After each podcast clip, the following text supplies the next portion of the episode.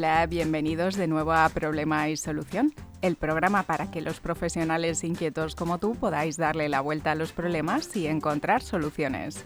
Saludos solucionadores, soy Ana Gaer y te acompaño a crear una actividad profesional que se adapte a ti en anagaer.com. Vivimos en una época en la que el conocimiento humano se duplica y también se queda obsoleto cada vez en menos tiempo. Hace décadas, el padre del management moderno en la empresa, Peter Drucker, ya nos explicaba que en un mundo cada vez más complejo, aprender a lo largo de toda la vida se había vuelto indispensable para continuar siendo profesionales relevantes. Hoy, en un mundo post-pandemia, quizás seamos más conscientes de la importancia de aprender e incorporar nuevas habilidades de manera rápida para adaptarnos a los cambios. Y aún así, es posible que hasta ahora nadie te haya contado que aprender también se aprende ni cómo hacerlo. Comprender cómo funciona la memoria, conocer la curva de aprendizaje o poder anticiparte a los distintos momentos emocionales que vas a vivir en tu proceso de aprendizaje puede marcar la diferencia entre conseguir tus metas o acabar tirando la toalla. Si quieres descubrir más sobre cómo aprender mejor, acompáñanos hoy en Problema y Solución en lgnradio.com y en el 99.3 de la FM. Comenzamos.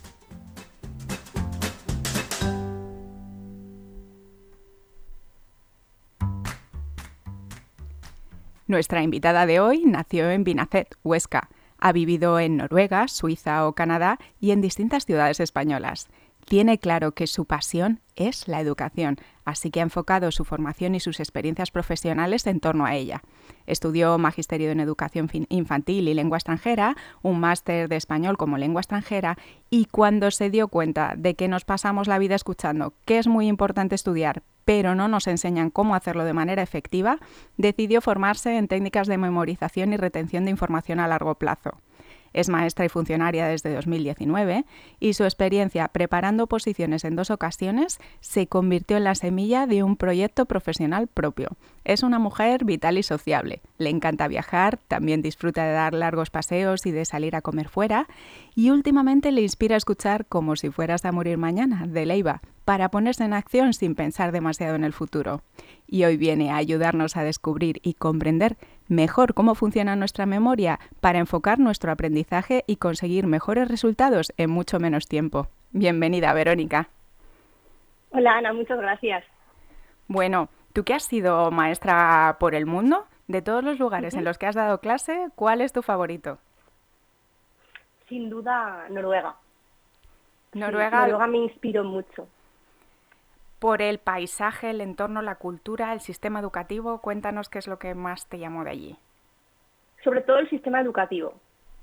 Hmm. Es bastante diferente al de España, dejan mucha libertad, los espacios son muy amplios y eso también nos permite tener como más creatividad.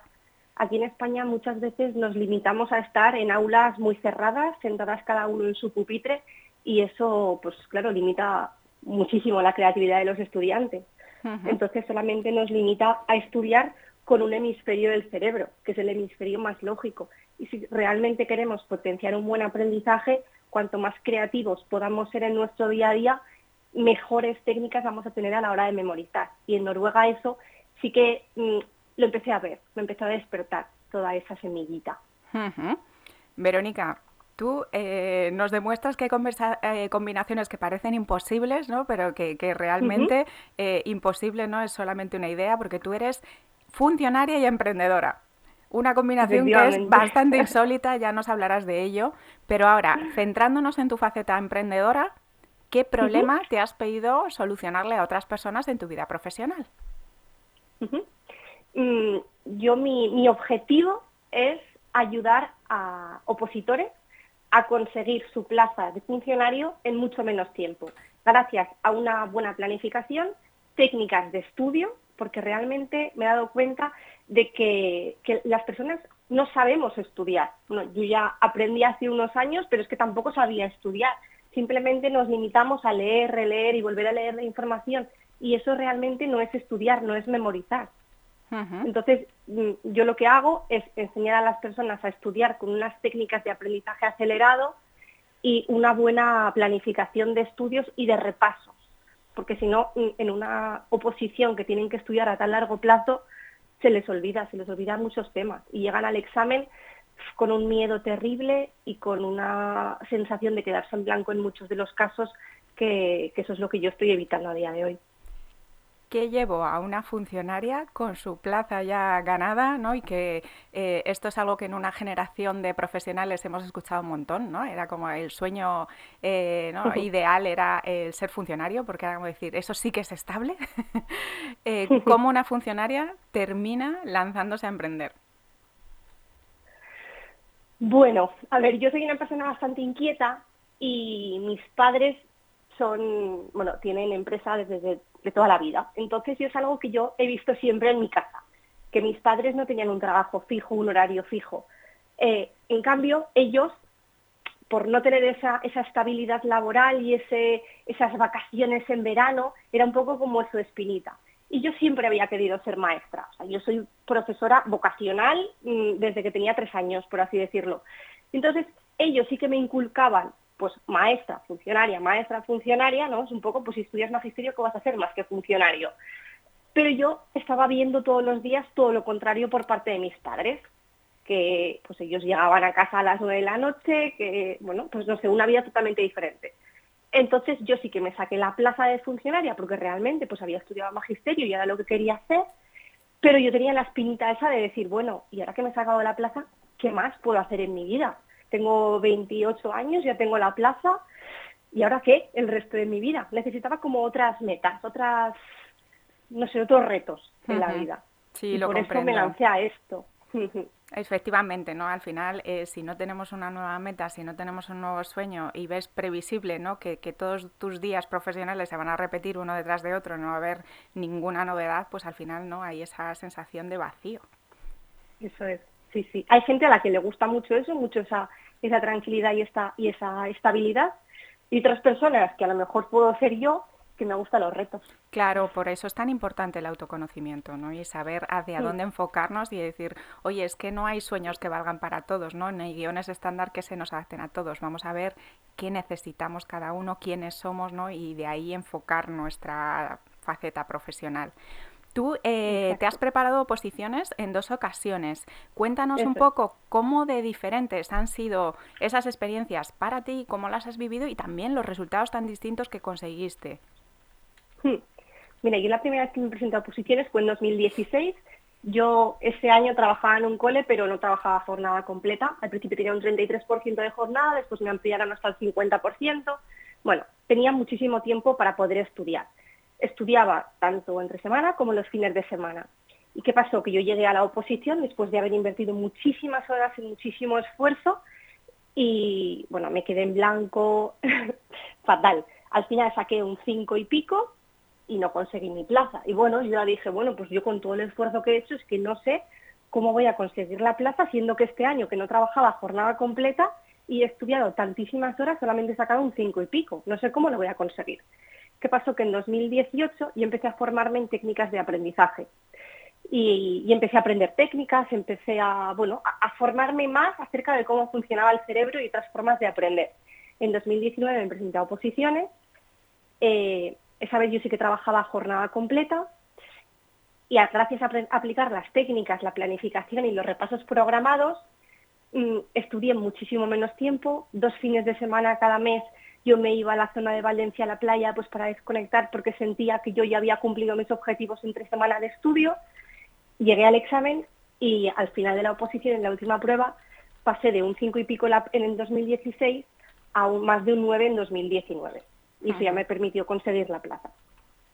Y después, ¿cómo te animaste a decir, bueno, toda esta experiencia ¿no? que ha sido tan importante para ti, de ver cómo eh, esa diferencia tan grande, ¿no? de decir, oye, eh, le dedico un montón de horas, un montón de esfuerzo, estoy renunciando a mi descanso, a un montón de cosas y, y consigo unos, unos resultados mediocres y sin embargo, haciendo las cosas ¿no? de una manera estratégica, sabiendo lo que estoy haciendo, estoy disfrutando mucho más del proceso y encima, o sea, los resultados son espectaculares en comparación.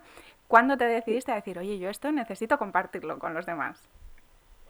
Pues mira, yo mm, a raíz de esto, pues hubo gente, hubo chicas que se habían preparado conmigo y que sabían mm, los resultados de la primera oposición y habían visto los de la segunda y empezaron a preguntar, ¿y esto cómo lo has hecho? Y, que, y entonces yo les empezaba a explicar, pero mm, de tú a tú, así pues porque eran mis amigas y se lo explicaba, pero me di cuenta de que, muy bien, tú puedes explicar una técnica, porque técnicas de aprendizaje rápido también están en Internet, te pones en YouTube, buscas y existen técnicas, o sea, no es algo que lo haya inventado yo, pero si no llevas detrás una buena planificación, unos repasos estratégicos, o sea, todo un programa detrás, pues no se consiguen esos resultados. Y entonces, eh, el año pasado, que fue año de oposiciones de maestros, hubo gente que empezó a contactar conmigo. Y entonces yo dije, venga, eh, voy a montar un, grupito. Y empecé, haciendo grupitos y a día de hoy, pues ya tengo, eh, lo tengo todo online, porque así puedo llegar a gente de muchos más sitios. Porque yo vivo en Zaragoza, pero tenía amigas que vivían en otras ciudades de España y que me estaban preguntando. Entonces dije, bueno, pues en lugar de hacerlo de forma presencial aquí en mi casa, lo hago de forma online. Y esto poco a poco ha ido creciendo. Pues cuéntanos un poco, resumido, este programa que tú has creado para ayudar a otros opositores a conseguir esos mismos resultados que tú, a decir, oye, disfruta del proceso, eh, no renuncies a tantas cosas, ¿no? Y sé mucho más efectivo. ¿Cómo lo estás haciendo? Eh, ¿Cuánto tiempo, por ejemplo, trabajas con ellos? Me, ya me estás contando que lo haces de manera online para poder llegar a personas que, que vivan en cualquier lugar. Sí, yo actualmente lo que, lo que hago es un programa de tres meses y porque considero que, en 90 días los opositores de cualquier especialidad, ¿eh? no simplemente son maestros, ya tengo veterinarios, policías, bueno, tengo diferentes especialidades, eh, son capaces de aprender a planificar su, oposición, con mi ayuda, por supuesto, em, aprender las técnicas que les van a favorecer tanto con su temario como con su forma de evaluación, porque claro, no es lo mismo evaluarse con un examen tipo test que con un examen oral, entonces aprendemos todo eso, pero Em, en función de cada uno lo que tiene, cómo va a ser evaluado. O sea, no es un programa que sea igual para todo el mundo.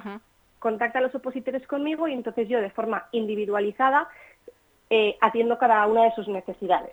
Planificamos toda su oposición y semana a semana vamos viendo los objetivos que ellos van cumpliendo, si los cumplen seguimos avanzando, si no los cumplen intentamos ajustar la planificación y las técnicas para que ellos realmente vayan viendo resultados día tras día y planificamos bien los repasos estratégicos, porque muchas veces en estas carreras a largo plazo, como puede ser una oposición, em, nos olvidamos de repasar o no tenemos en cuenta los repasos. ¿Qué pasa? Que entonces se nos va olvidando la información por el camino y llegamos a final de la oposición y no llevamos todos los temas igual de bien aprendidos. Entonces, todo eso es a lo que yo le meto mucho esfuerzo e incido mucho en cada uno de los opositores para que vayan muy bien preparados. ¿Y cuánto, tú trabajas tres meses con ellos, cuánto se tarda de media en preparar una oposición? No lo sé, claro, imagino que dependerá mucho eso de los niveles ¿no? y los puestos a los que queramos presentarnos, pero así una idea media. Claro, es que depende muchísimo, depende muchísimo porque, por ejemplo, tengo una horquilla, de decir, de las más sencillas a las más complejas, podría ir en cuántos meses de preparación. Mm, pues entre los... Me voy a pillar los dedos, ¿eh? bueno, es aproximado, no es una ciencia exacta. Exactamente. Eh, pues podemos estar entre los mm, siete meses de una oposición, no sé, poco factible, hasta oposiciones ya de jueces y todo eso, que eso ya son unos tres años o así, tres, cuatro años sí que están estudiando. O sea que desde luego es una carrera de largo plazo en la que, como tú dices, eh, probablemente no solamente es cuestión de aprender técnicas de estudio, ¿no? sino de trabajar también la mentalidad, los hábitos, la gestión emocional, ¿no? la inteligencia emocional para autorregularnos. Eso es. Ya para despedir un poco esta parte de la entrevista, Verónica, cuéntanos qué errores ¿no? Son los más comunes que suelen cometer las personas que están eh, corriendo estas carreras y que están preparando estas oposiciones, estas pruebas de acceso o, quizás exámenes ¿no? para conseguir algún tipo de certificación. ¿Dónde solemos meter la pata ¿no? de, manera casi ¿no? instintiva que, oye, hacemos todo lo mismo? Pues mira, yo los dos errores que me suelo encontrar día tras día es, el primero de ellos, que a la hora de estudiar mm, no estudian es un aprendizaje totalmente pasivo. Entonces se ponen delante de los libros y están ahí horas y horas, se aburren como ostras, porque lo único que hacen es leer la información varias veces o escribir, escribir, escribir, hacer multitud de resúmenes, pero realmente no están potenciando la capacidad que tiene el cerebro de aprender y de memorizar. Entonces, ese para mí es un error garrafal porque se pierde mucho tiempo y entonces las personas tienen la sensación de que no saben estudiar que cuando iban al instituto o a la universidad memorizaban bien, pero que ahora en la oposición, que son más mayores, pues que ya no, no saben memorizar. Y no es que no sepan memorizar, es que no están memorizando, es que ni siquiera están memorizando, están simplemente leyendo, releyendo, releyendo, y eso es claro, es que eso es aburridísimo y de cara a una oposición que es algo, que es algo a largo plazo, pues mm, no es efectivo. Ese es el error número uno. Y otro error que también lucho día tras día con él, incluso con los alumnos que tengo dentro del programa, es que se olvidan de, repasar. Y entonces, eh, Hermann Hemingway yo decía, en 1885, que, que 24 horas después de haber estudiado un tema, hemos perdido más del 50% de la información que hemos memorizado. Entonces, si no estamos programando bien esos repasos, ¿qué pasa? Que si yo me estudio hoy el tema 1 y no, me lo, no, no vuelvo a repasar el tema 1 hasta dentro de un mes, pues es que dentro de un mes yo he olvidado ya casi todo el tema. Lo que tenemos que hacer es planificar esos repasos de forma estratégica para no olvidar esa información que estamos memorizando y así mm, aprovechar el tiempo realmente invertido. Verónica, antes de que pasemos a hablar de por qué no hemos aprendido a aprender, a estudiar, a memorizar, ¿no? Porque esta información, como tú dices, se conoce, pero no se ha difundido y, y, no la usamos en nuestro día a día de una manera mayoritaria. Antes de que pasemos a ello, cuéntanos si hay alguien que está preparando esas oposiciones o que tiene la idea o que se lo ha planteado y que es consciente de que tiene todos estos problemas que tú estás comentando, ¿dónde te pueden encontrar? ¿Cómo pueden contactar contigo? para, bueno, pues ver si podrías ayudarles, ¿no? A conseguir eso en mucho menos tiempo, de una manera mucho más divertida, ¿no? A conseguir sus objetivos. Claro que sí. Me pueden, me pueden encontrar en mi cuenta de Instagram, que es verónica.castro.b de Barcelona. Perfecto, pues verónicacastro.b de Barcelona que es importante, ¿no? Para acordarnos de la B. bueno, pues eso, en un momentito seguimos hablando de aprender mejor.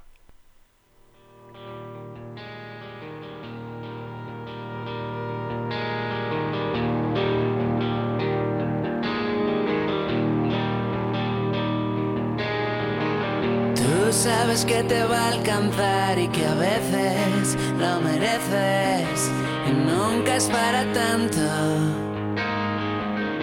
Lo harías otros 20 años más. Ya se ha dormido la ciudad y quedamos los de siempre. Solo un sobresalto. Me recuerda que soy de verdad. Salgo de mi propio forma extraña.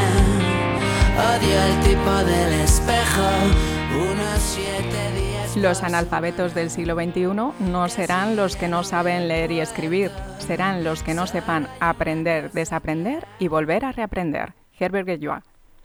Pues Verónica, con esta frase ¿no? que, muchas veces se le atribuye a Albert Toffler, ¿no? porque fue él el que le citó en el libro El shock del futuro, eh, me gustaría que empezáramos nuestra tertulia, porque creo, eh, es una opinión personal, que efectivamente en este momento hay muchísimas personas ¿no? que podrían considerarse analfabetos del siglo XXI, pero no somos conscientes de la limitación que nos supone no ser capaces de adquirir nuevos conocimientos, cambiar nuestros comportamientos, incorporar nuevas habilidades, dejar de hacer cosas como las hacíamos antes y empezar a hacerlas de una manera más efectiva, de una manera rápida, ágil, eh, natural, ¿no? sin, sin que nos suponga un drama. Y, me gustaría, bueno, pues que, hablásemos un poco de, tu experiencia como educadora, eh, que además conoces otros sistemas educativos, de decir, oye, ¿por qué si em, ha habido un auge de la neurociencia y sabemos y conocemos mejor que nunca cómo funciona nuestro cerebro, eh, ¿por qué esta información no ha llegado a las aulas o no se está aplicando o se hace de una manera eh, muy puntual, muy aislada por personas, algunos directores, algunos centros, algunas pedagogías, pero que no es mayoritario? Eh, al final nos encontramos eso con que hay muchos adultos que todavía no saben cómo aprender. Totalmente de acuerdo. Sí, la verdad es que yo no sé esto porque no está más extendido, porque es que es algo fácil que todo el mundo es capaz de aplicar. Es cierto que son unas técnicas que hay que cambiar el chip y hay que empezar a potenciar entre ellos la creatividad, bueno, y, otras cositas, ¿no? Para poder aplicar las técnicas, pero no son complicadas. Todo el mundo sería capaz de aplicarlas. De hecho, yo actualmente trabajo en, un colegio y mm, aparte de, de, ayudar a opositores, también trabajo en un colegio con mi plaza que tengo. Y doy clases a niños de 8 o 9 años. Y con ellos yo aplico técnicas de aprendizaje y las saben utilizar. Afortunados que son de tenerte ahí, ¿no? Y, de tener esa persona, pero claro, al final e, ellos te tienen a ti, pero son un grupo de niños, eh, ¿no? O varias generaciones con las que tú vas a poder estar trabajando de alumnos, pero no es el sistema. Y al final es esto, es decir, oye, hay técnicas que las conocemos desde la época de los griegos y que son súper efectivas para memorizar, pero al final las conoce una minoría de personas.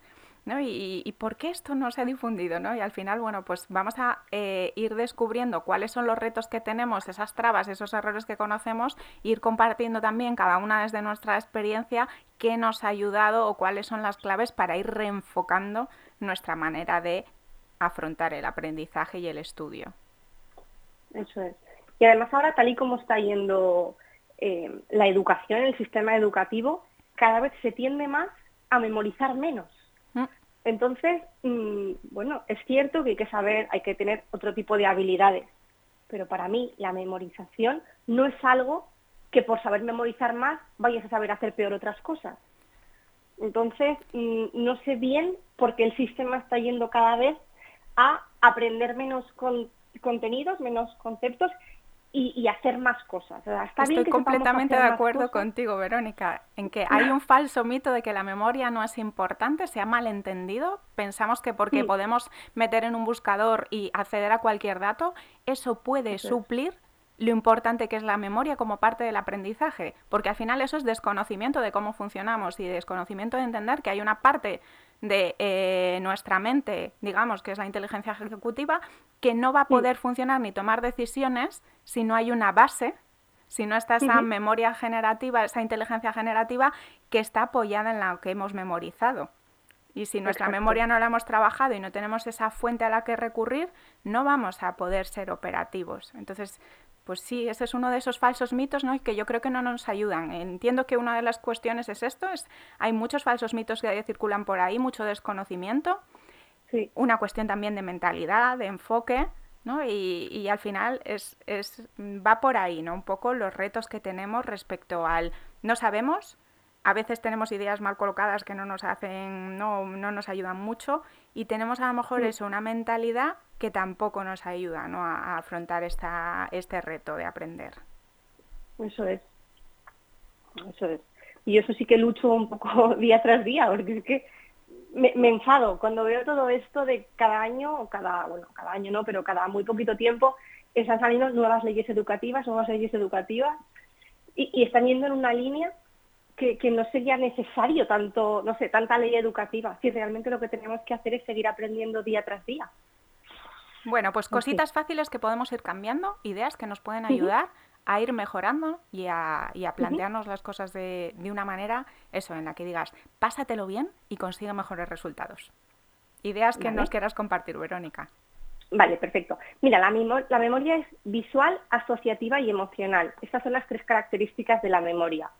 Entonces, lo que tenemos que hacer es intentar cada vez que memorizamos potenciar estas tres características. ¿Cómo se puede potenciar, por ejemplo, la memoria visual? Ahora que estamos en verano, que vamos mucho de vacaciones, que estamos siempre con el coche, bueno, pues lo que tenemos que hacer es potenciar, eh, ser capaces de fijarnos en los detalles y de recordar los detalles. Entonces, si vamos con nuestra familia en el coche o con, no sé, con nuestros amigos, con quien vayamos en el coche, eh, podemos hacer juegos de mm, a ver quién es capaz de ver más cosas de X color o fijarnos en las matrículas y ser capaces de inventar una frase con las letras de, las, matrículas. esas pequeñas cosas, esos pequeños ejercicios mentales nos despejan mucho y nos ayudan a ser cada vez más creativos y a potenciar esta parte visual de la memoria. ¿Qué pasa? Que luego a la hora de crear nuestras historias, cuando estemos memorizando diferentes partes de un temario, ya seremos más ágiles ya tendremos la creatividad un poquito más explotada, porque realmente en nuestro día a día la creatividad es lo que más se nos atrofia con el paso del tiempo y es lo que tenemos que evitar. Bueno, pues entender esa primera idea de decir, hay veces que pensamos, no, claro, es que esta persona tiene una facilidad o tiene una habilidad innata y entonces, o yo he perdido facultades con el paso del tiempo, ¿no? Que es otra de las excusas fantásticas que nos ponemos. Total. Entonces dices, no, no tiene nada que ver con esto. Es, piensa y llévatelo, a lo mejor es algo muy parecido a cómo funcionan nuestros músculos. Si no los usas, ¿no? Al final se van atrofiando. Pues al final nuestras habilidades cognitivas, nuestra memoria, si no la trabajamos, al final no la estamos desarrollando. Y no, una de las nuestros cerebros son máquinas maravillosas de olvidar. ¿Por qué? Porque no, es como es un órgano tan chiquitito que eh, consume tanta energía que al final es, es, decir, oye, si tú no estás usando esta información, no estás utilizando esta habilidad, deja espacio libre para algo nuevo que sí que vayas a usar en tu día a día y en tu vida. Entonces es así, Exacto. olvidamos muy rápidamente y muy fácilmente, pero porque tiene un sentido y tiene un objetivo. ¿Cómo tenemos, no? ¿Cómo podemos trabajar esto? Pues al final es eso, es entrenar y como tú decías, oye, entrena y hazlo divertido, porque así, ¿no? Para mí es una cuestión de tres M's, ¿no? A lo mejor, para que, que, que tengamos esa referencia y nos acordemos de ello. Por un lado, la mentalidad, uh -huh. el todas esas ideas y cómo entendemos y las creencias que tenemos acerca del aprendizaje, la motivación, porque Totalmente. esa es otra cuestión fundamental, ¿no? Es eh, sí. los adultos, cuando nos hemos desconectado de esa curiosidad natural que tienen los niños, ¿no? Eh, que, que, simplemente eh, disfrutan de aprender y de satisfacer esa curiosidad por conocer el mundo y descubrir cómo funciona, pues nosotros necesitamos un para qué. Es como si yo me voy a poner a estudiar, me voy a aprender, ¿no? Este conocimiento, ¿para qué me sirve? ¿Cómo va a mejorar mi vida? Porque si no, no me pongo a ello. y luego está la metodología, ¿no? Como tú decías, saber cómo hacer las cosas. Exacto, exacto, así es. No podría estar más de acuerdo con lo que acabas de decir. Entonces, pues ir por ahí un poco de decir, vale, pues podemos empezar a entrenar, porque yo recuerdo, por ejemplo, esto, eh, los campeonatos que hay de memoria, ¿no? Esta gente que hace cosas prodigiosas y que pueden uh -huh. eh, memorizar 19 números en 4 segundos o repetir series de dígitos, ¿no? Tremendas, ¿no? Y, y que hacen cosas increíbles. Esta gente al final utilizan unas técnicas muy básicas, eh, que son sí. las mismas, y además uno de ellos, ¿no? Uno de estos campeones, eh, eh, creo que era Boris Conrad, eh, él era neurocientífico y cogió a uno de sus compañeros, a un colega de profesión, y dijo, venga, vamos a hacer un estudio, ¿no? Es decir, vamos a estudiar a mis compañeros, ¿no? A estos eh, participantes en concursos de memoria y campeonatos y vamos a estudiar sus cerebros. Oye, se dieron cuenta de que lo único que había era un tipo de conexiones diferentes en esos cerebros. Y cogieron a una serie de personas, empezaron a entrenarlas en las técnicas que él conocía, 30 minutos diarios durante seis meses empezaron a tener unos resultados y unas capacidades muy parecidas a las de los atletas que eh, compiten en ese tipo de campeonatos de memoria y eh, se produjeron ese mismo tipo de conexiones en los cerebros. Es decir, esto lo podemos hacer todos. No es una cosa de, no, es que naciste ¿no? de una manera diferente o tienes una predisposición natural. Es entrenamiento. Exacto. De hecho, los opositores que están aprendiendo conmigo, la técnica que utilizamos para memorizar las leyes es esa que comentas de los números. Uh -huh. Porque en las oposiciones tenemos que aprender muchísimos números y, y los números son súper abstractos, entonces tendemos a mezclarlos en, entre sí y utilizamos la misma técnica que se utiliza en los campeonatos de memoria. Y, y otra cosa muy, muy interesante que me parecía que comentabas al principio, Verónica, es que no se trata solamente del conocimiento, porque como tú dices, probablemente estas técnicas y esta información vas a poder encontrar libros, vas a poder encontrar eh, la información, pero después no uh -huh. somos capaces de aplicarla. Necesitamos sí, trabajar con esa otra parte de la mentalidad y de la inteligencia emocional. Eso es. Y un poco de que nos guíen, porque a mí en su momento también me pasó, de que nos guíen con nuestro temario y que nosotros veamos que eso que realmente funciona en los campeonatos o en Internet, realmente yo soy capaz de aplicarlo a mi temario. Porque a veces no es tanto la técnica, sino hacer ese clic en el cerebro de decir, vale, esta técnica, ¿cómo la aplico realmente a este temario de veterinaria, de policía, de juez, de lo que sea? Uh -huh. Entonces ahí es cuando yo estoy mm, haciéndoles clases de forma eh, individualizada o en pequeño grupo para que ellos realmente vean que sí que son capaces de hacerlo. Y al principio sí que cuesta un poquito, pero en cuanto ya se ven capaces, ya empiezan a, a absorber toda esa información y realmente a retenerla de claro. forma rápida y efectiva. Y aparte, para mí también es muy importante, eh, volviendo a la parte de la motivación, decir, oye, es que tú tienes que disfrutar del proceso, porque no vale el decir, oye, voy a sacrificar tres años de mi vida. Eh, yo además he conocido ¿no? amigas cercanas que ya decías, es que tienes un color de piel, tienes un aspecto que no es saludable. Es, es, que no ves la luz del sol, estás encerrada entre cuatro paredes. Tres años de tu vida, ¿no? Es como decir, ¿qué sentido tiene esto si no estás disfrutando del proceso, si te estás descuidando, si no estás atendiendo tu salud, eh, ni en el plano físico ni en el emocional, no estás descansando bien? Y al final esto es como lo del afilar la sierra, ¿no? Eh, ya un momento que si no sabemos descansar y no sabemos hacer las cosas de una manera ecológica, no se va a sostener en el tiempo, vas a acabar enfermando y no vas a ser nada productivo. Es cierto, es cierto. Además, las personas realmente que están sacando una oposición es porque quieren tener una estabilidad, una estabilidad laboral y un buen horario de trabajo el resto de su vida.